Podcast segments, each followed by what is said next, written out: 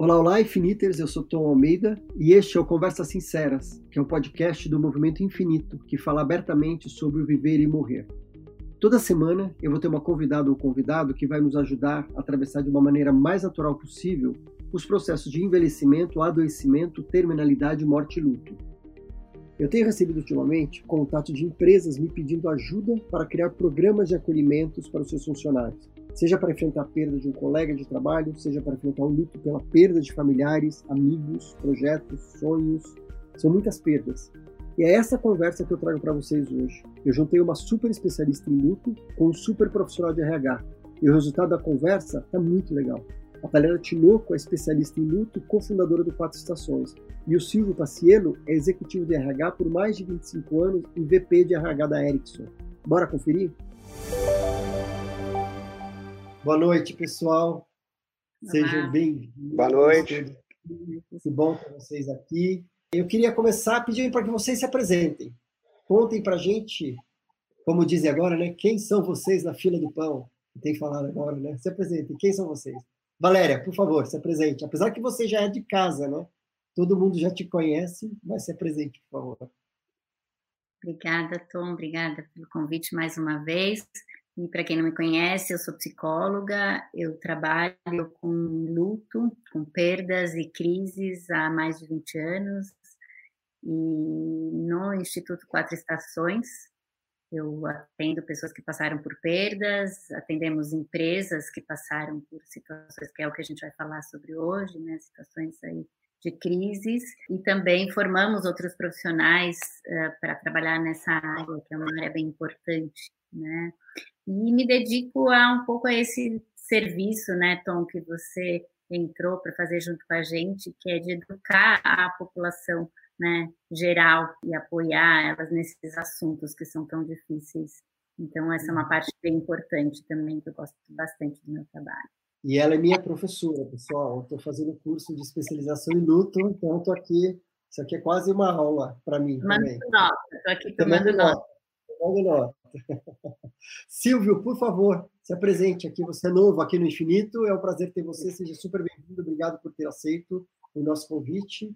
Conta para a gente um pouquinho sobre você. Conto sim. Boa noite, pessoal. Muito obrigado pelo convite. Uma honra poder participar e dividir com vocês um pouco da minha experiência. Contando um pouco aonde eu estou. Eu estou em Ubatuba, na praia de Tabatinga, curtindo uma semana de férias e por acaso está chovendo hoje. Mas está uma delícia. Sim e a gente está aqui agora para compartilhar um pouco da, da, minha história. Conheço a Valéria há muitos e muitos anos, sou amigo de infância do irmão dela, e então é uma relação muito bacana. A Valéria é uma excelente pessoa, excelente profissional, é, que eu tenho muita honra de, de, fazer parte da minha vida. Eu sou economista, é, mas eu nunca exerci é, o papel de economista. Logo que eu me formei, eu entrei no mundo corporativo para trabalhar em recursos humanos e eu me dedico de alguma forma é, a ser, eu acho que eu sou um eterno aprendiz. Cada vez são 25 anos, há 25 anos eu trabalho no mundo corporativo e cada vez eu percebo que eu conheço menos. E eu acho que cada vez eu sou mais curioso, exatamente por ter que reaprender todos os dias alguma coisa. E o fato de estar aqui hoje é para aprender com vocês também, compartilhar um pouco da minha experiência, mas aprender com vocês uma outra perspectiva do mundo que eu acho que de alguma forma a gente evita enxergar, porque é dolorido. E seria menos dolorido se a gente aprendesse a lidar com isso. E a tua experiência principal daí no mundo corporativo foi na área de RH, de recursos humanos, e sim, hoje... Sim, sempre... Exatamente. É, hoje eu sou o head de recursos humanos da América do Sul, da, da Ericsson, sueca. A gente fala um pouquinho da, da cultura da sueca e como ela enxerga tudo isso. É, mas basicamente são 25 anos mergulhados no bichinho do mundo corporativo. É, eu já fiz parte do mundo corporativo durante muitos anos também. Trabalhei quase 15, 20, uns 15 anos no mundo corporativo e tenho excelentes lembranças e, e foi um período muito importante onde acho que me ajudou na minha formação como profissional e como pessoa é, ter começado a minha carreira no mundo corporativo. E eu queria começar essa conversa, né, como as empresas estão lidando com o luto, porque eu acho que é um assunto muito, muito importante, né? Porque, principalmente, a gente está falando com, muitas vezes, grandes empresas que têm uma população de milhares de pessoas lá dentro, ou seja, são cidades que são grandes empresas. E esse assunto, ele ainda tem muito, assim, fora na sociedade como um todo, ele ainda é pouco trabalhado, e nas empresas eu acho que tem muito a ser feito.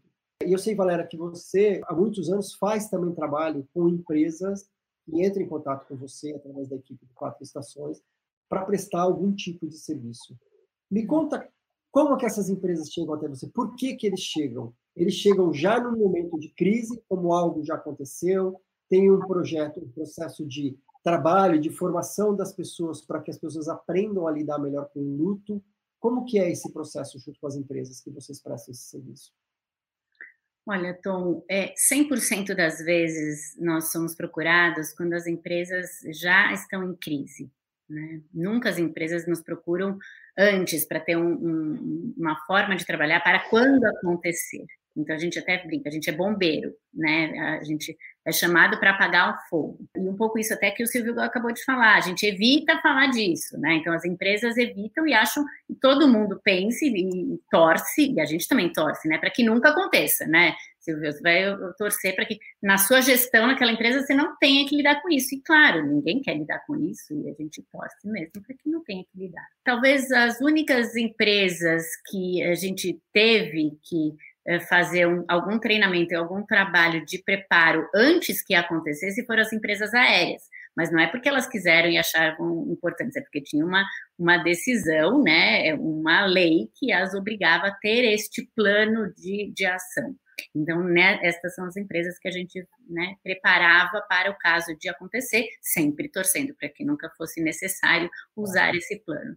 Mas a verdade é que as empresas, ao longo desses 20 anos, nos buscam quando elas e elas são pegas de calças curtas, como a gente costuma dizer, e aí não sabem o que fazer. Quando passam por uma uhum. experiência né, de perder um funcionário, normalmente as empresas nos procuram quando eh, perdem um funcionário que tem grande impacto na empresa, então um líder muito, né, uma pessoa muito importante, uma pessoa são várias as pessoas atingidas. Daí a gente é chamado para atuar dentro da empresa. Quando não é o caso, às vezes a gente é chamado para atender só uma ou duas pessoas, que são as mais próximas, mas normalmente a empresa, ela, claro, ela se preocupa quando o impacto é grande, né, dentro do, do, do seu funcionamento. E também quando acontece, eu tenho uma situação de morrer alguém importante na empresa, que ocupava um lugar importante, e também quando acontece uma morte, uma situação dentro da empresa, um acidente de trabalho, algo assim, que aí desestrutura a empresa como um todo, porque aí aconteceu ali uma situação que às vezes foi presenciada e aí é traumática, e nestas condições a gente é chamado. Nesse momento de pandemia, a gente percebeu uma certa mudança né, das empresas e fomos contactados e fizemos, estamos fazendo, na verdade, trabalho uh, em várias empresas preocupadas com a saúde mental de seus funcionários diante do que está acontecendo. Então, a gente tem falado muito sobre luto coletivo dentro da empresa, né? Os, os colaboradores têm trazido essa, esse pedido né, para o RH e o RH nos contacta tendo saber como que a gente gerencia aquilo, isso que a gente está vivendo e essas mudanças que a gente está vivendo, né? E essa sensação uh, de insegurança que fomos todos acometidos. Né? Então, eu vejo uma certa mudança. É, eu acho que essa questão de, de preocupação com a saúde mental das pessoas de um modo geral, isso né, está no mundo todo, né, todo mundo passando por isso. E eu acho que os grandes líderes e as grandes empresas uh, vão, muitas pessoas né, embaixo delas e elas estão preocupadas com essa questão. Uhum, perfeito, perfeito. Silvia, como é que você vê isso nessa tua experiência, essa longa experiência sempre em recursos humanos? Até quando a gente estava batendo um papo antes, você também falou um pouco das diferenças culturais, né? De cada de uma empresa americana, uma empresa japonesa, uma empresa sueca e tudo mais. Como é que você percebe isso? Como que essa cultura reflete nas ações, tanto na equipe né, na, na, área de recursos humanos e que isso se estende para a empresa como um todo. Não, bons pontos. É, trazendo um pouquinho, só complementando, eu já vou responder sua pergunta, mas só complementando um pouco do que a, a Valéria citou, é, as empresas, primeiro, assim, quando a gente fala do mundo corporativo, a gente não pode considerar todas as empresas, não são todas iguais. Empresas com culturas distintas, empresas mais preocupadas, menos preocupadas, então, a gente tem que tentar tomar um pouco, separar né, o mundo corporativo de acordo com o seu segmento, esse tipo de coisa. É difícil encontrar empresas que tenham uma política muito bem estruturada para lidar com a morte. como a Valéria citou, é muito mais é, quando acontece uma situação, aí vai buscar uma solução, mas dificilmente encontra-se já uma política muito bem elaborada para que quando aconteça isso tenha como tratar esse assunto. Né? Compartilhando uma experiência, eu tive um funcionário de uma empresa que faleceu nos Estados Unidos e a verdade é que a gente não sabia como lidar com isso. A gente tinha que fazer a remoção do corpo, comunicar a família. É, e a verdade é que se aprende dessa forma, mas você vai tentando buscar a solução customizada para aquela situação, mas é, não existia um plano claro, assim, quem fala com a família, quem se preocupa com remoção do corpo, quem vai é, ajudar a família com a questão da, dos aspectos legais disso, dificilmente tem isso muito bem elaborado. Se for uma empresa de alto risco, como a Valéria citou algumas, talvez tenha alguma coisa um pouquinho mais profunda, uma política mais mais robusta, mas de um modo geral não é alguma coisa. E sempre o mundo corporativo segue quais são as práticas de mercado. Então, fala, o que, que o mercado está fazendo para esse assunto? Ah, então eu vou me enquadrar mais ou menos nisso. Dificilmente você tem empresas que são outliers, estão sempre à frente das outras não é, não é o comum. Geralmente as empresas andam em blocos muito parecidos. As diferenças culturais que eu vejo na, na, minha história profissional de como lidar com isso é basicamente um pouco do reflexo de cada sociedade. Sociedade americana, sociedade oriental e agora a minha experiência na, na, na Ericsson, que é uma empresa sueca. E, e aí eu vejo claramente por que, que, os países nórdicos, os países escandinavos têm um índice de desenvolvimento humano tão elevado é aonde eu enxerguei, né, toda a minha vida profissional, a preocupação mais genuína com o ser humano. Tá? Então é onde eu vejo onde tem mais cuidado com esse tipo. E não que a gente tenha nada muito elaborado, não tem. Mas eu acho que se acontecer uma situação, é uma empresa que de uma forma mais genuína, mais rápida, vai tentar ajudar a família, todos os impactados, da forma mais coerente, mais carinhosa mais cuidadosa possível. Eu vejo isso né, no consultório, por exemplo, a gente também vê uh, a forma como as pessoas, as diferentes pessoas lidam com o luto, tem a ver também com, com a sua cultura, né? E da onde vem, então, as pessoas, onde as famílias onde não se comunica, ninguém fala nada, onde tem que todo mundo ser forte, manter o jeito de funcionar e outras famílias que são mais acolhedoras, que se permite o sofrimento, e é bem uhum. interessante, porque acho que isso se reflete nisso que você está falando, né? Exatamente. É que a história da cultura, cultura organizacional, mas que reflete a cultura do país é. de origem dessa empresa, né? Então acho que isso reflete muito o que acontece. E um, e um outro ponto muito importante, uma, uma organização, é, ela não, dependendo do tamanho da organização, ela não consegue é, ser igual e ser uniforme para todos os funcionários espalhados ao redor do mundo.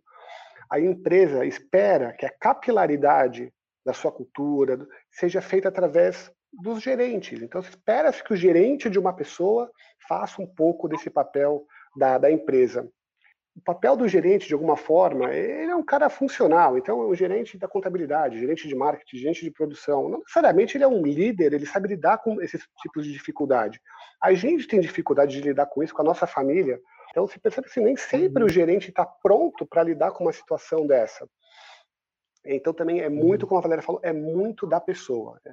A pessoa tem uma iniciativa de ser uma pessoa absolutamente cuidadosa, outra não tem, eu entendo, pessoas lidam de forma distinta sobre esse assunto. Então você também percebe que tem muita diferenciação não só da cultura da empresa, mas quem é o gestor da pessoa e da família impactada. Isso eu acho que também faz toda a diferença. Então, aí o papel que eu acho que a organização tem é capacitar os seus gestores para cada vez mais ter um papel humano na organização. Então, e, e o humano que eu falo não é só acolhedor, não, é um papel de desenvolvimento, de educar, de fazer a pessoa crescer de lidar bem com as notícias uhum. ruins e notícias boas. E a gente vê, na verdade, que o gerentão lá, o ser humano, ele tem dificuldade de lidar com isso, ele tem dificuldade de lidar com as relações humanas. Esse é o papel de RH, tentar fazer isso. Pela minha experiência, até no mundo corporativo e de muitos amigos que ainda eu tenho né, no mundo corporativo, eu acho que em situações desse caso que acontecem, são mais desafiadoras, é, existe uma, uma estrutura mais ligada ao fazer. Então fica claro do que eu tenho que fazer, que eu acho que é isso normal, né? O fazer. Então a gente vai ter que fazer isso, a gente vai ter que acolher, eu vou ter que ligar, eu vou ter que acionar o seguro, eu vou ter que Exato. cuidar disso. Fazer.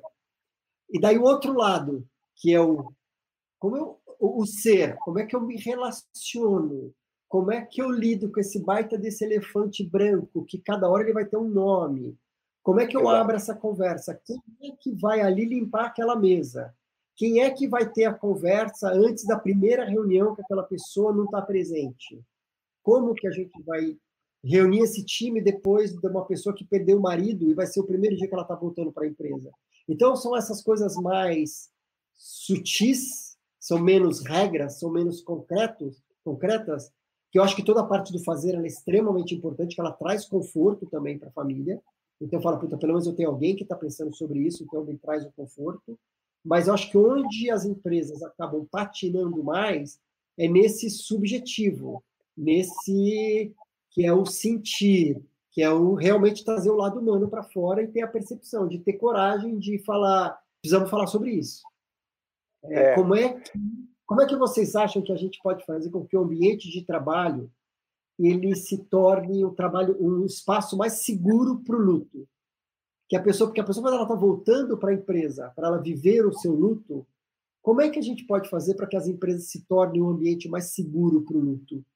Na verdade, é, muitas empresas elas entendem que é, ah, aconteceu um luto, eu já ofereço seguro de vidas, ofereço auxílio funeral, eu mando uma coroa de flores e acha que simplesmente cumpriu a sua responsabilidade. Eu acho que não. Isso é, é, é, um, é um pedaço muito ínfimo de tudo isso. Eu acho que, na verdade, Tom, você pode ter todos esses protocolos, tá? Quem abre a reunião, como vai ser daqui para frente, reorganiza o time. Acho que tem esse protocolo é fácil fazer. O problema é fazer a pessoa se apropriar desse protocolo e ter a atitude de exercer. E aí eu acho que vem de novo, não é o protocolo que vai ditar isso, é muito mais a atitude do gestor, das pessoas, dos pares, em como de alguma forma criarem a situação para fazer essa transformação, essa passagem sem essa pessoa da forma mais respeitosa, mais tranquila e que continue. A, a, vida vai continuar, a empresa vai continuar, mas tem que ser feito de uma forma. E aí eu acho que é muito da atitude das pessoas. É, não é o, o, protocolo é fácil de fazer. Agora, como que a pessoa vai aderir a esse protocolo e falar, não, eu vou. É um cenário difícil, delicado, que machuca, mas eu vou enfrentar isso e vou conduzir isso da forma mais serena possível. Uhum. Uhum. Quer dizer, é bem interessante se você está dizendo que o melhor protocolo do mundo não garante que será executada aquela, né, o acolhimento daquela Exato. pessoa, da equipe, da, né, da forma mais humana.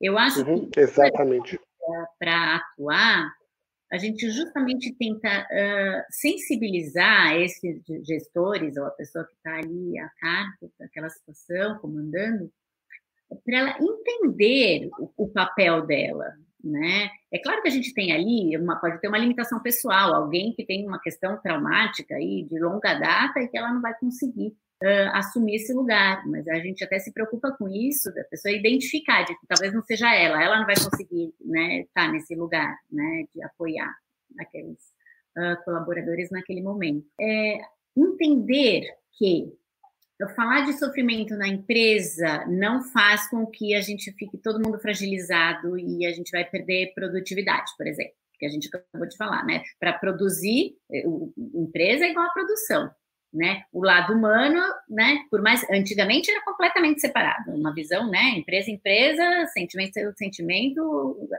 No lugar de trabalho, né? trabalho no lugar de demonstrar, sei lá o que. Essa é uma frase comum que muita gente falou já. Clássica, clássica.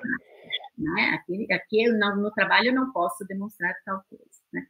Então, eu acho que isso vem mudando, acho que as empresas, né, de uns tempos para cá, até você me diz quanto tempo para cá, começaram a valorizar muito mais esse lado humano, sabendo que se eu tenho humanos, né, ali trabalhando, se eles estiverem mais inteiros e se sentirem acolhidos e seguros, eles vão produzir melhor.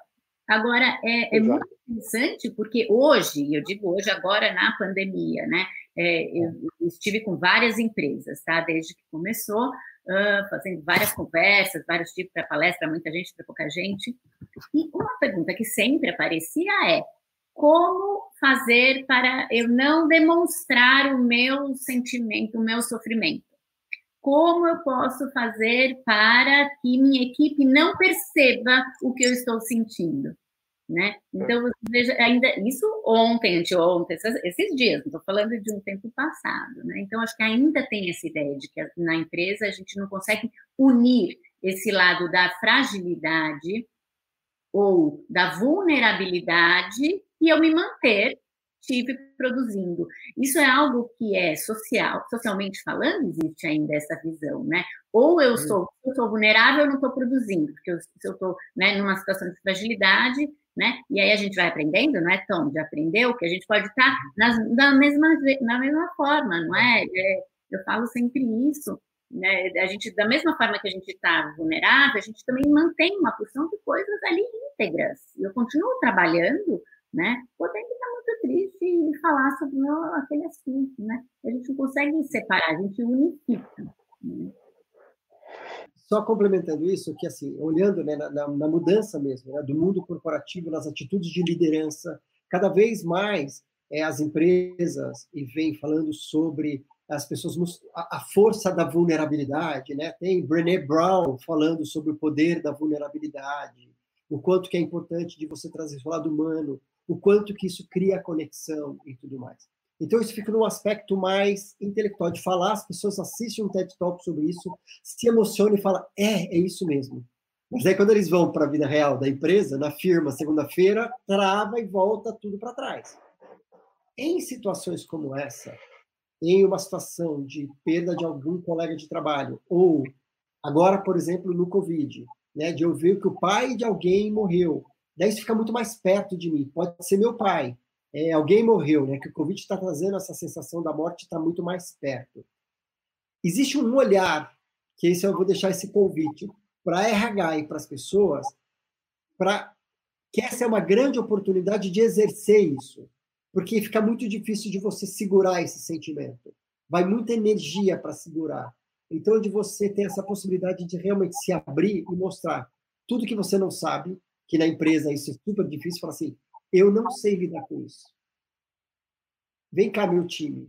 Esta mesa vai ter que ser. A gente vai ter que tirar essa mesa daqui. E eu não sei como fazer. Qual a melhor forma da gente fazer isso? Ou amanhã vai ter essa reunião e o José está voltando. Como que a gente vai fazer para acolher? Quem vai? Então, para o líder começar a ser um modelo dessa vulnerabilidade, de assumir o que não sabe, de assumir que ele está impactado, de assumir que fala assim, eu estou muito movido. Então eu já vou dizer que eu vou começar essa reunião e provavelmente eu vou chorar durante ela. Sabe, se você começar é, como modelo de, de, de, liderança, você começar a exercer essa vulnerabilidade, eu acho que tem uma transformação muito importante no que a princípio pode parecer, eu vou perder performance, na verdade, existe uma construção de um time que pode sair muito mais forte depois dessa experiência que, que você acha Muito disso? Mais. Não, eu, eu acho assim, acho que tem todos esses pontos. Acho que tem uma, uma coisa muito interessante. Eu, eu não quero desviar o assunto, mas eu só vou citar para que vocês entendam o que acontece no dia a dia de uma empresa. A, a, a, divisão das gerações, os baby boomers, os X, agora os Z, os milênios, a chegada desses jovens no mercado de trabalho, isso vai impulsionar uma transformação. Tá? Porque o jovem hoje, que está chegando no mercado de trabalho com 20 e poucos anos, quer um mundo diferente, ele quer um mundo profissional e pessoal muito equilibrado. Ele já consegue enxergar que não, não tem como desvincular uma coisa da outra. Não dá para você ser um profissional perfeito e ter uma vida pessoal é, ruim, desequilibrada, infeliz, ou vice-versa. Não dá. As duas coisas andam conjunto e a gente sabe que é assim, que é assim mesmo. Uma pessoa vai trabalhar triste e tem que trabalhar, ou está em casa preocupada com o trabalho, é assim a relação da vida mais complicado até do que. Não, não, a, a gente está falando da morte, é que eu falei, eu não quero desviar muito, mas a gente ainda tem um desafio grande dentro da organização para falar de grupos de diversidade, de opção sexual, opção religiosa. É super difícil, não é ainda toda organização que tem maturidade para lidar com isso. Tem um monte de gente que não consegue se assumir porque tem medo de ser retalhado, medo de ser discriminado. É, uma pessoa que sofre um acidente do trabalho, um acidente de carro, chega um mês depois na cadeira de rodas, como como que, ah, e agora? Como é que vai ser? Como é que essa pessoa vai almoçar com a gente? Ela almoçava todo dia, mas na cadeira de roda não passa na calçada. Ah, então não vamos levar. Entendeu? Existe ainda o que. A, a, a forma, e aí eu acho que é do ser humano. De novo, eu volto ainda à atitude. O ser humano que tem a atitude de acolher o diferente, de respeitar a diferença e estar tá aberto a lidar com essa diferença o tempo todo, esse cara é o cara que faz a diferença dentro da organização. E tem um monte. É, eu concordo com isso. Agora, quando a gente, né, imagino você como né, líder no, né, de RH nessas empresas todas que você já passou, uh, é seu papel também formar né, uh, pessoas capazes de, de, de, assumir essa postura. Né? Uhum. A gente tem um líder que, a princípio, né, emocionalmente, ele nunca se viu nesse lugar, se sentir capaz de lidar com determinados temas.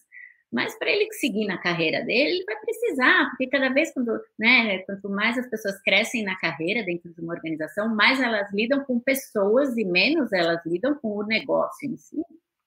Né? E aí a gente sabe que um líder que, diante de uma situação crítica, como essa que está passando agora, ele se mostra ao mesmo tempo firme, né, sabe o que fazer, né, mostra que, que ele sabe para onde ir, que não é saber a resposta. Pode ser desse jeito que o Tom estava dizendo agora, até dizendo, eu não sei o que fazer, mas eu sei que o melhor é a gente construir isso juntos, por exemplo. Isso né, é, parece um contrassenso, mas não, eu não preciso saber tudo exatamente como fazer já de forma fechada e construída.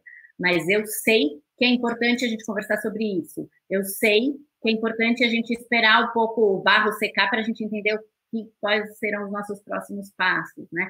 Então, eu acho que, eu entendo que tem pessoas mais capacitadas ou menos capacitadas dentro da empresa, mas acho que a empresa também precisa preparar essas pessoas para uh, cada vez mais entenderem que é, é papel delas uh, assumir as rédeas né, dessa situação. Porque eu não vou falar, bom, não veio falar comigo, aquela pessoa chegou lá, perdeu o filho e, bom, a gente tem a reunião, vamos tocar aqui, pronto, acabou. Ninguém me falou que eu tenho que falar com ela, não vou falar. A gente tem que saber como vai lidar.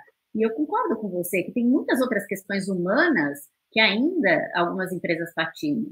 Para algumas uhum. empresas, tem gente que patina nessa hora né? Apesar de já ser super estabelecido. Então, eu concordo que são várias questões humanas que, que, que às vezes uh, não encontram esse respaldo, né? E não encontram esse lugar para poder falar dessas, disso dentro do, do trabalho. educação, como acho que é educação para a morte, né? Como é que a gente pode educar? Que é o trabalho que a gente faz no infinito. Como é que eu vou educando? Onde eu vou criando espaços para as pessoas se sentirem começando a se sentir mais confortável. Como é que eu li, como é que eu crio uma relação mais amigável com a morte? Porque assim, se o mundo corporativo começa a pensar assim, esse, esse, esse mindset, como é que eu começo a estabelecer uma relação mais amigável com a morte? Porque eu tenho milhares de funcionários. Isso vai acontecer. Não é assim se acontecer, vai acontecer. A gente vai perder alguém, Alguém vai perder seus familiares, alguém vai perder seu amigo, seu tio, seu tudo mais. Então, como que eu começo a criar essa relação mais amigável com a morte? Quais são as iniciativas para que as pessoas comecem a saber a falar sobre isso? Comecem a pensar sobre isso. Hoje tem um projeto que a gente faz chama Cineclube da Morte, que começou lá em 2017. A gente vai para o cinema, assiste um filme com a temática da morte e conversa com as pessoas. Começou em 2017 e é aberto ao público, então a gente tem uma diversidade gigante de pessoas. Mas é impressionante a maturidade das pessoas que estavam desde o começo, porque a gente tem gente que vai quase todos os meses, como já estão muito mais abertos para falar sobre isso, mesmo das pessoas que seguem o infinito, na forma dos comentários, nas respostas. Então, é, uma, é um microambiente, um microcosmo que a gente está transformando para poder entender que aquilo está acontecendo, que algo tem que ser feito. E até reconhecer que eu não sei como fazer isso. Então, só eu acho que é uma é uma revolução que tem que ser, tem que acontecer. Eu acho que está acontecendo. Desculpa, Silvio, pode falar. É. Não, não, é, complementando o que vocês dois citaram, eu concordo, é nosso papel da área de recursos humanos capacitar a organização para lidar com essas situações é, difíceis da vida, qualquer, quaisquer que sejam, é, eu sempre falo, é, existe um tripé de equilíbrio, que é organização, gerente e funcionário. Quando esse tripé está bem equilibrado, quando tem uma relação de confiança, né, uma plataforma de confiança sustentando isso, tudo fica mais fácil. Então, que seja a pandemia, né? então, por exemplo, uma, uma situação clara que está acontecendo agora, tá? Que a gente está vivendo na pandemia, é a sobrecarga do, da, das atividades domésticas. Por quê? Porque não existe é, igualdade de gênero, espera-se que a mulher, além de trabalhar, ainda cuide de casa, o que não é verdade, tem que ter o um equilíbrio, mas na realidade ainda está distante disso, não tem um equilíbrio. Então, a gente, eu cansei de conversar com diversas funcionárias da, da minha empresa, eu estou sobrecarregada, eu tenho que trabalhar, trabalho mais tempo, estou mais tempo conectada, arrumo a casa, cuido do meu filho que não está na escola, não estou aguentando, estou em burnout. E aí que eu acho que tem a diferença das organizações. Então, por exemplo, a Ericsson criou uma, uma política mundial, uma comunicação mundial, falou-se abertamente sobre isso. Temos que ser cada vez mais tolerantes. Temos que ser flexíveis com horários, flexíveis com prazos. Não dá para ter o mesmo tipo de push que existia no mundo anterior à pandemia. A gente está vivendo um cenário novo. É, então, você começa a criar relações de confiança, fala, eu não posso fazer isso agora, eu vou fazer mais tarde, e está tudo bem. O mundo uhum. tem que ser assim, tem que se encontrar esse equilíbrio, mas esse equilíbrio é muito mais fácil, como eu digo, em empresas onde essa plataforma de confiança está estabelecida. Se não existe isso, fica muito mais difícil. Uhum. Esse é um tema que surgiu muito também nesses encontros que eu tenho feito com empresas, que é essa somatória, os desafios vividos no trabalho e os desafios vividos em casa, hoje estão somados e sendo vivenciados o tempo todo, juntos, né? Então, é o Exato. trabalho entrou na casa e a casa entrou no trabalho. Né? Durante a é o filho chama e, e as coisas todas estão acontecendo, né? Então, eu acho que a gente agora é, perdeu o, o, refúgio que se tinha, tanto de um do outro, né? A gente ia para o trabalho para se refugiar um pouco e se, né, se distanciar das questões de casa e vice-versa. Chega a hora de ir para casa para se distanciar dos problemas do trabalho. E isso, né, com essa unificação que a gente está vivendo nesse momento, a gente perdeu esse, esses respiros, né? E acho que é um grande desafio para vocês, né? Se encontrar. Muito, uma... muito, muito. E a gente teve uma, a gente tem uma diretriz de, de ficar até o final do ano em home office, exatamente para minimizar risco para os funcionários. É, de novo, de uma forma genuína, preocupada com os funcionários. E se sabe que eu recebi diversas ligações de funcionários pedindo para voltar para o escritório. É, ou porque não tem uma infraestrutura de home office em casa, que pode acontecer. É, é, é, o conceito de home office surgiu nos Estados Unidos, onde o tamanho da residência média é muito maior que da casa do brasileiro. Um monte de gente no Brasil não tem um espaço adequado para trabalhar de casa. Então a pessoa prefere. Ou então porque a pessoa fala, não, não quero essa rotina de dentro de casa, eu quero sair para trabalhar. Então eu falo, calma, espera um pouco, a gente está fazendo isso para preservar a sua saúde, a saúde da sua família, a saúde dos outros funcionários. Então, é, e é uma diretriz mundial. Essa questão de burnout, relação simbiótica, empresa, domicílio e trabalho, é, é uma coisa que foi posta à prova, ninguém conhecia direito e está sendo estressado. Então, eu acho que logo depois, quando a pandemia diminuir, vão se restabelecer novas formas de trabalho, de, de relações, é, de frequência de trabalho no escritório, de frequência de trabalho em casa, para que se rearranje o equilíbrio, porque eu imagino que está extremamente puxado para muita gente. E aí depois vão ter consequências: burnout, saúde mental, infarto e luto pela morte, entendeu? É tudo uma sequência. A gente tem que cuidar para não chegar a esse ponto. É, uma coisa que eu venho pensando também com a história toda do Covid é, porque agora também as pessoas não têm a sua empresa, que muitas vezes as pessoas o, ir para o trabalho de uma certa forma também ajudava nessa elaboração, né? Eu ter outras pessoas para poder me ajudar, eu ter uma outra ocupação. E as empresas sabiam, pelo menos, se ainda não tem uma regra e tudo mais, sabiam que aquela pessoa estava passando por isso. Então eu tinha uma certa forma de ajudar. Eu estou bastante curioso para saber, será que as empresas estão sabendo das mortes que estão acontecendo? Será que as empresas estão tendo, por exemplo, um trabalho proativo de saber, você perdeu alguém? Você está sofrendo pela perda de alguém. Eu acho que muitos dos casos, talvez daqui seis meses as pessoas vão voltar para o trabalho e vão falar então, eu perdi uma tia, um primo, um irmão e um vizinho. Só que isso saiu totalmente do radar da empresa, que se mistura em todas as outras transformações, né, da rotina, mas tem ali vários lutos, tanto é, por pessoas como da rotina. Você acha que não seria também um caminho interessante das empresas também investigarem isso, ser mais proativas a respeito desse luto? Tipo, você está vivenciando algum luto? Você teve essa perda? Isso já está acontecendo? Será que é um caminho interessante? Ou é pedir demais? Não, você sabe, essa pergunta é ótima. Eu tenho a, eu tenho a percepção, Tom, que aconteceu o contrário. É, o fato das pessoas estarem conectadas de casa, as pessoas estão se falando muito mais. Elas se procuram para uma preencher o tempo do outra. Ninguém se sente solitário de forma trabalhando de forma online.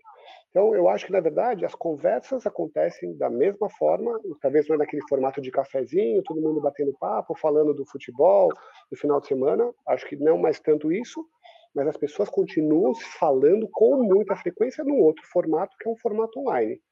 E as novidades, as informações continuam sendo divididas, as dores, as felicidades, as angústias, os medos. Eu acho que esse compartilhamento de sentimentos, eu acho que de alguma forma não parou. Eu tenho a sensação que aumentou. As pessoas se sentiram mais confortáveis para dividir, porque está todo mundo no mesmo cenário de dor, de incerteza, de anseio. Eu acho que todo mundo se sentiu mais confortável para falar de assuntos difíceis. É, mas eu acho que é bem pertinente isso que você está falando, Tom. É, eu tive dois tipos de empresas diferentes, em que uma é uma escola, que é, um, é, uma empresa também, mas é um pouco diferente, e veio justamente essa pergunta. Eu falei, vocês sabem, né? Ah, não, a gente sabe dos nossos funcionários e alguns alunos ou pais de alunos que adoeceram, né? Ou se tiver alguma morte, quando chega, porque eles chegam, de, aí vem de forma, eles ficam passivos nisso, né? E aí eu lancei exatamente essa pergunta é, o que, que vocês vão fazer a hora que voltar a, voltarem as aulas? Vocês vão esperar saber quem é o aluno que perdeu, que não perdeu, né? Ou vocês podem procurar saber antes para ver como é que vocês vão receber essas famílias. Ou, se não dá para fazer isso, como é que eles vão perguntar? Não dá para as pessoas, oi, vocês perderam, ou quem perdeu, também não dá, né? Então, a conclusão que a gente chegou foi, vamos preparar os professores porque a hora que eles receberem as crianças, eles vão, né? Talvez tenha na, na classe alguém, olha, eu perdi, eu perdi meu avô, eu perdi, aconteceu isso, etc, etc. E esses professores precisam estar preparados ali na hora para receber. Então, vamos preparar os professores como se eles fossem receber alguém, um aluno que passou por alguma experiência dessa. Porque não vai passar a escola inteira sem ninguém ter tido essa experiência, impossível. Né? Então, é impossível conversou sobre preparar como se eles fossem receber gente, né? Já, já sabendo. Né? E numa outra empresa veio a mesma questão. Puxa, é mesmo, a gente não sabe. A gente sabe que não perdeu nenhum funcionário, mas os familiares dos funcionários a gente não sabe. Né? Então, a gente precisa se preparar também para receber isso e preparar todos os líderes né, para nessa mesma situação que eu falei da escola. Né? Já contarem com, tá bom, se aconteceu, como que eu vou, qual vai ser minha postura, e, e ter aquele protocolo que a gente falava no início. Né? Então, acho é, que isso sim é interessante. Galera, lembra o ano passado você fez, a gente fez o Cineclubinho da Morte, uhum. que a uhum. gente fez durante o festival com as crianças e tinha, acho que uma criança ou duas que a, tinha perdido a mãe fazia um mês e a professora não sabia, os coleguinhas não sabiam. Ela abriu isso durante o Cineclubinho, que a gente assistiu um desenho depois teve a conversa com as crianças e surgiu isso, foi uma surpresa. A criança não tinha falado, as professoras não sabiam, os colegas não sabiam. Imagina agora, né? Quanto que tem, que a gente tem toda uma, uma do estigma da doença e tudo mais. Então, acho que as empresas, seja lá que for, têm que estar preparadas, porque isso vai vir, isso vai chegar. Isso vai chegar. E outro ponto que eu gostaria de trazer é a respeito dos rituais que as empresas estão fazendo, né? Porque eu estou bastante envolvido com as questões dos rituais de despedida virtuais, porque agora a gente não pode fazer os velórios e tudo mais. E normalmente, por exemplo, quando acontece, morre alguém dentro de uma empresa, a mãe de um funcionário, todos os amigos mais próximos vão até lá prestar né, a sua homenagem e tudo mais. Nesse caso, talvez eles não estejam sabendo e não podem participar de nenhuma cerimônia. Mas eu achei interessante, a semana passada entrou em contato uma pessoa para conversar com interesse, porque um colega de trabalho havia perdido alguém e querendo promover um encontro virtual dentro da empresa, para os colegas de trabalho. Então, eu acho que isso também é uma outra forma nova desses novos formatos de ritual, que é permitir essa personalização. Então, assim, nós, como colegas de trabalho, a empresa vai promover esse lugar que a gente vai homenagear esse funcionário. E não é só uma coisa que normalmente nos eventos que a gente tem hoje, tradicionais, é algo que é liderado pela família e ele tem todo aquele formato. Neste caso, a gente é, personaliza totalmente. Inclusive, quem está organizando e que tipo de perfil. Pode ser uma coisa que seja totalmente paralelo ao evento que a família está organizando. É, tem algum tipo de procedimento? É, Valéria, você está vendo as pessoas fazendo algum tipo de coisa? E também, Silvio, as empresas estão fazendo algum tipo de rituais de despedida? Como que isso está sendo visto ou olhado? Olha, dessas empresas uh, que nos procuraram, não tem nada, não estão fazendo uh, se colocando, né, se intrometendo nos rituais familiares e nem propondo nada, uh, isso não. O que elas têm né, se preocupado, e talvez até pelo modelo de estar todo mundo em casa, é oferecer um apoio psicológico individual. Mas é, nesse nível mais né, é, das relações dentro da empresa, eu não tenho visto. Entendi. Isso é a gente pouco. isso, né? mas a gente, quando éramos chamados isso pré-pandemia, muitas vezes a, a, se fazia um ritual dentro da empresa, né, para os funcionários poderem uh, compartilhar aquela né, experiência, fazer algo memorial, algo nesse sentido, né? Agora que cada um está nas suas casas, talvez por isso eu tenho visto mais essa busca por apoiar individualmente do que algo mais grupal. É, tão pouco eu tenho visto. Uhum. É, no mercado, eu tenho eu participo de diversos grupos de, de, recursos humanos, com pares que trabalham em outras empresas. Eu não vi nenhum, nada relativo a esses rituais. Eu, que eu percebo, nos casos que eu soube, as pessoas mais próximas dessa pessoa impactada acolhem essa pessoa muito mais como um sinal de amizade, de, aproxima, de aproximação, não de uma forma mais elaborada de ritual, é, mesmo que seja virtual, que é o modelo que a gente tem hoje. Mas eu não vi nada tão estruturado, não. É, eu acho que, que essa conversa, putz, eu acho ela tão importante, tão importante que é que quando vai né, essa pessoa enlutada, ela volta para o trabalho, dois dias, três dias, ou seja, pouco tempo depois, e as pessoas não sabem como lidar com isso. E ela vai passar por essa jornada. É uma, é, um, é uma travessia para ela se reorganizar. A empresa vai naquele ritmo frenético, a pessoa não está mais naquele ritmo. É uma oportunidade, é um grande desafio ao mesmo tempo para os líderes se abrirem e entenderem e falar: olha, daqui esta parte do projeto eu vou assumir. Ou você quer ser retirada desse projeto? Quanto tempo você precisa?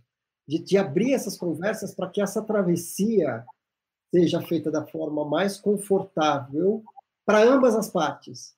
Porque o enlutado, na hora que ele chega, ele causa desconforto no departamento inteiro, fica todo mundo desconfortável. Ou vira aquele silêncio absurdo, ou vira aquilo das pessoas preencherem um espaço com um monte de coisa para não falar sobre o que tem que ser falado. O que vocês pensam sobre isso? Como é que a gente pode mudar isso? O que tem que ser feito para para a gente fazer com que essas voltas, com que esse processo das, dentro das empresas, que as empresas passem a ser ambientes mais seguros e receptivos para as pessoas viverem o luto. É, eu acho que você usou uma palavra flexibilidade, né? Eu acho que isso é de grande ajuda para o enlutado. E a gente entender que essa, esse estado do enlutado, ele é, é variável, é um processo. Então, não quer dizer que a pessoa não está naquele momento apta a continuar aquele projeto, não quer dizer que ela não vai ser mais, ser desligada e nessas né, coisas mais agora não vai mais fazer, mudou muito, né? Está muito mal, tá, isso tudo é temporário. O, o luto é processo, né? É processual. Eu estou num dia tô de uma maneira, no outro dia posso estar de outra maneira. Pode ser que um ano depois eu tenha ainda consequências, dois anos depois eu vou precisar, sei lá, talvez todo mês de março, que faz né, é aniversário de morte do meu filho, e eu vou precisar daquele tempo. Então, quanto mais a gente consegue comunicar e falar disso, e quanto mais a gente tem essa questão da flexibilidade, como você falou, entre os pares, né, horizontalmente verticalmente dentro da empresa, eu acho que a gente vai facilitar para todo mundo. A gente vai facilitar para aquele principal ali atingido que está sofrendo, né, a, experiência de perda, e a gente vai facilitar para todo mundo que vai se sentir suportivo. Acho que isso é uma coisa muito interessante também, a gente não pensar só naquele que passou pela perda. E os outros colegas, isso que você falou, que ninguém sabe o que fazer. É muito ruim ficar nesse lugar de que, ah, é para eu falar, não falo nada, melhor não falar nada. É muito ruim. E, e é muito bom quando eu sinto que eu posso ser suportivo, que eu posso ser útil, né? Uhum. Isso dá uma, uma sensação de que, né, ali uma, uma irmandade de alguma forma, né? Estou cuidando do outro, quando eu precisar também vou ser cuidado, né? Acho que tem várias questões aí. Ator e funcionário com a base de confiança genuína estabelecida entre as três partes. Quando tem essa confiança verdadeira, genuína, aonde eu falo, eu preciso parar um pouco, eu não estou bem, eu não estou feliz, e o gestor fala, vai descansar, vai resolver isso. A gente se fala, a gente, a gente, a gente cobra a sua ausência aqui, não se preocupe.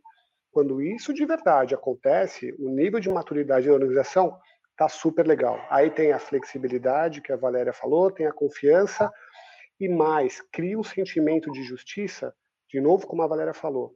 Hoje eu estou aqui cobrindo o funcionário que está em luto por alguma situação. Quando for a minha vez, vou farão o mesmo por mim. E aí eu acho que isso é uma forma, uma cultura de um time, de uma organização, para que as empresas de alta performance consigam viver, porque essa troca de confiança é uhum. essencial para o sucesso de qualquer organização de que de ter sucesso.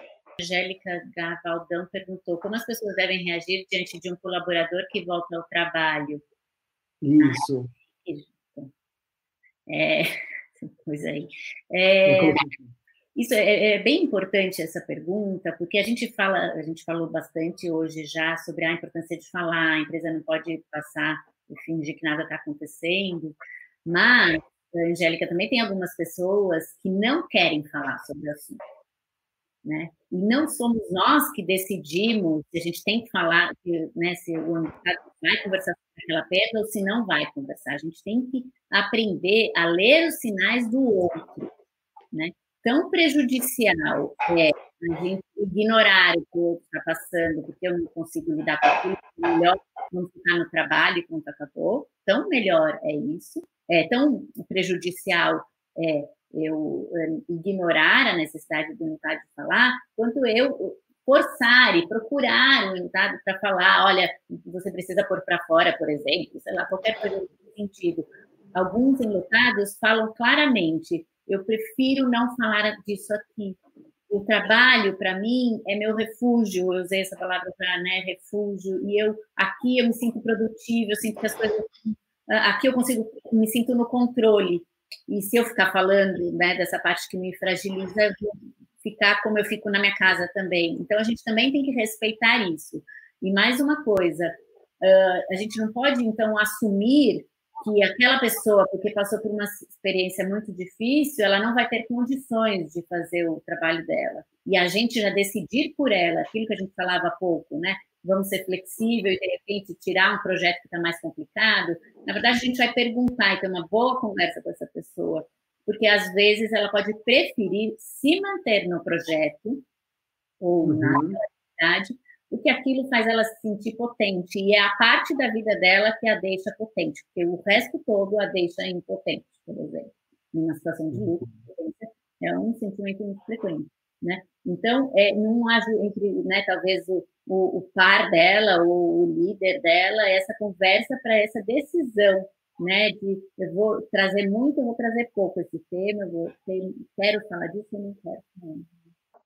É, aqui, ó, perguntando como lidar com o luto dos manches das equipes e demissões em tipo de empresas, como é que isso né, que é um outro tipo de luto, né, da perda do emprego. É, não, super difícil, super difícil. É, é uma situação real que pode acontecer, é, numa situação de crise mundial que a gente está vivendo, né, muitas empresas estão tendo que fazer desligamentos em massa.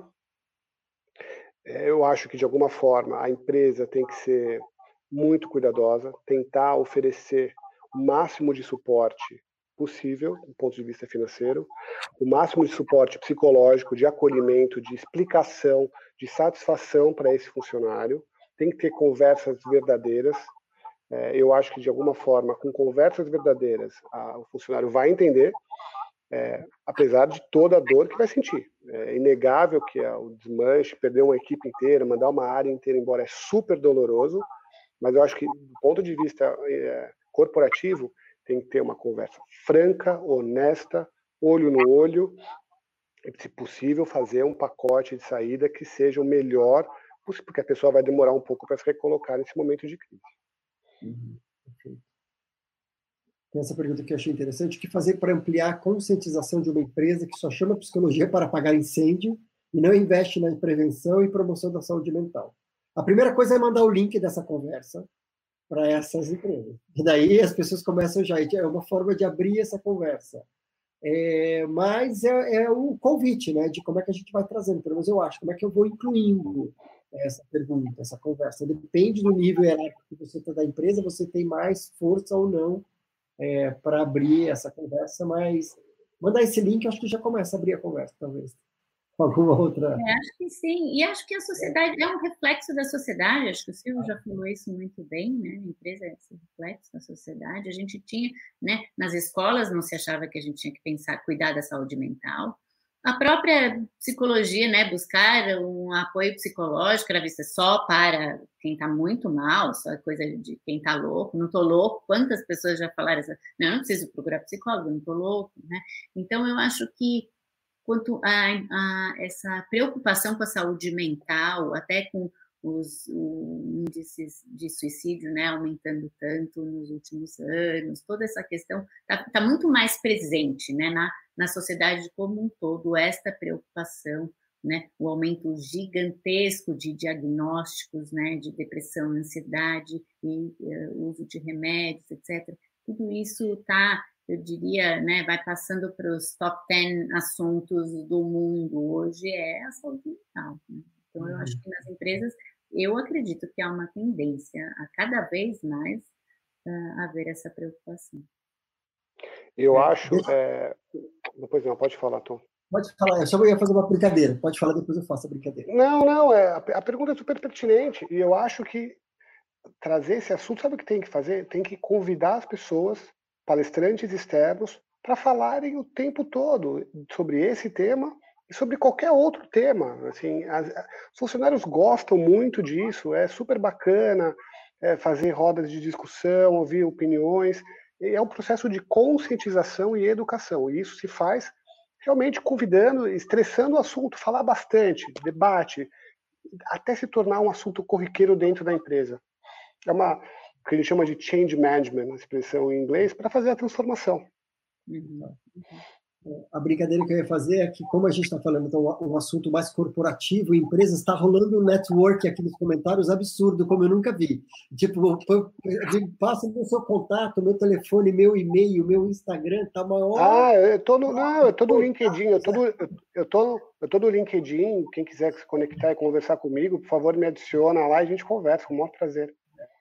É, mas entre eles, aqui, o teu trabalho, o teu projeto, eu nunca vi isso no comentário, numa live, nossa, tantos trocas de networking, de contatos. Ótimo. Essa é o... Que bom. Fico feliz. Professores e colaboradores a lidar com os alunos, o luto dos alunos e deles próprios.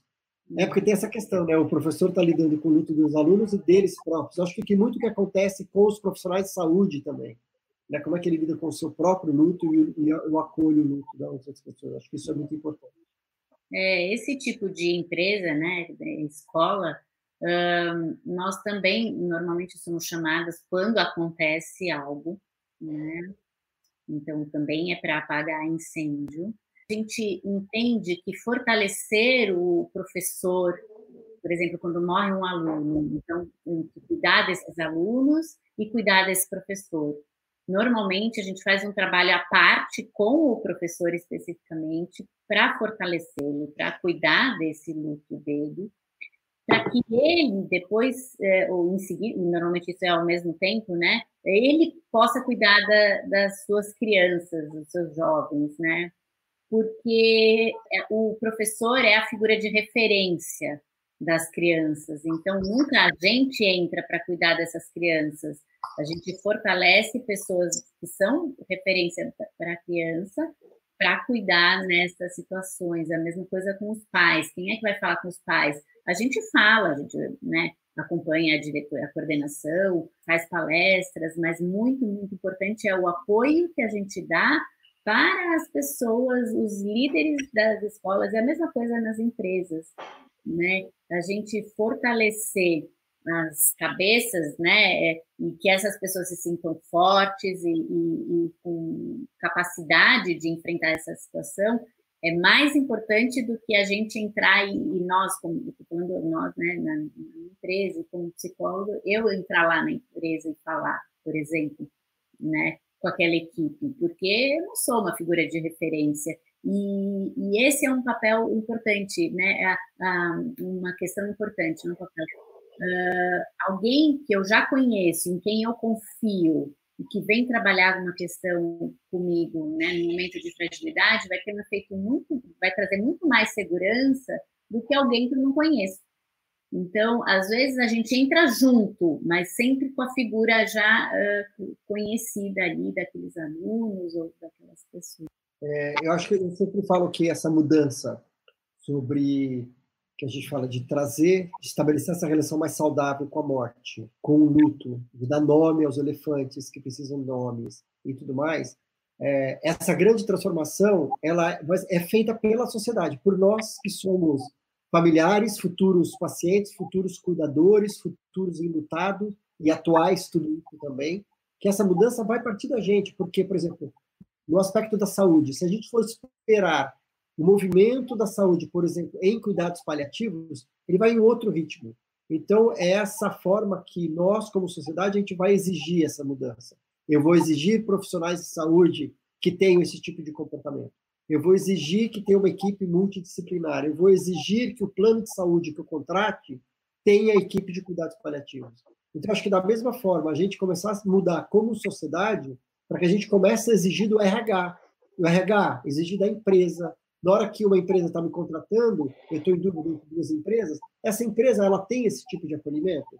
É tipo de eu acho que através essa também é uma mudança que o nosso comportamento da gente reivindicar, da gente assumir esse lado mais ativista, faz com que a cultura mude.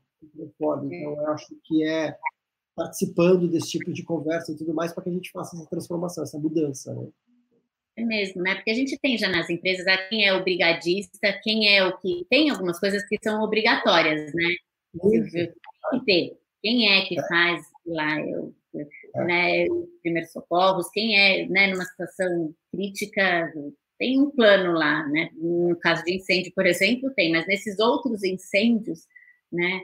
É, eu acho que quando eu até vi aqui, né, a, a Valentina é, das pessoas que falou, ah, eu, quando eu fui nossa aluna, e ela falou, eu trabalho em RH e ter feito o curso de luto faz toda a diferença. E se a gente entende que ter alguém que tem um conhecimento específico sobre determinado assunto vai fazer diferença, e quando acontecer, a gente chama aquela pessoa.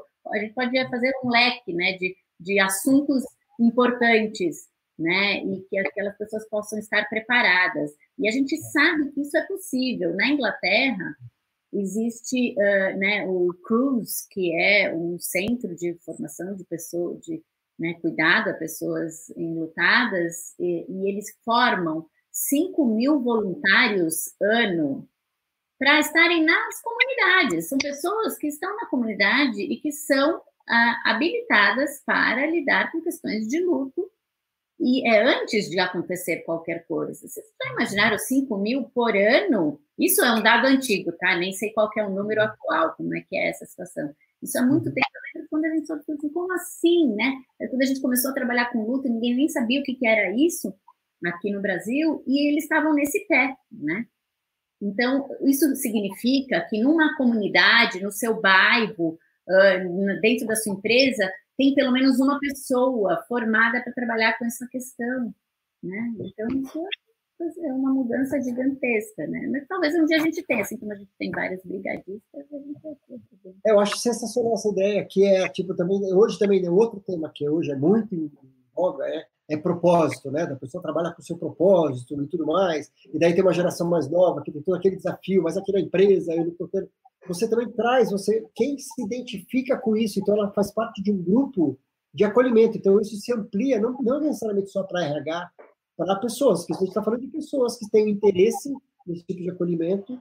Daí a empresa dá uma formação, preparar essas pessoas para quando algo acontecer, esse time é acionado. Pra... É esse olhar preventivo, é. né? A gente não tem esse costume. É. Empresas mais estruturadas têm a área geralmente de assistência social.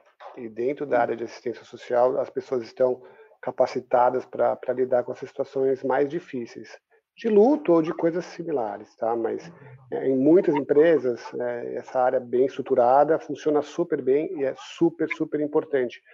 Eles sabem, é, por acaso a área tá, reporta a mim, e eu sempre converso com a, com a pessoa responsável, ela sabe de muito mais coisa do que eu, porque é, ela tem um ambiente nela e no time dela de confiança, e as pessoas vão conversar, levar problemas, pedir aconselhamentos, como resolver as coisas, que para mim é, é, fantástico ter uma pessoa super bacana no time que lida super bem com isso. Queria agradecer demais, foi uma delícia é, conversar com vocês dois. Agradecer demais, Valéria. Você é sempre super, muito bem-vinda aqui. Adoro ter você aqui com a gente, sempre enriquece muito. Silvio, muito obrigado pela sua primeira passagem aqui. Espero que venha mais vezes, foi muito bom. É, conte com a gente, vamos mudar essa cultura geral aí, vamos junto mudar essa vamos. cultura corporativa e romper com esse tabu. Vamos botar o nome desse elefante aí, tá bom? Maravilha, combinado. Todo mundo que participou, super obrigado, foi um prazer. Se vocês quiserem deixar uma palavrinha, Valéria Silva, fica à vontade, é de vocês aí.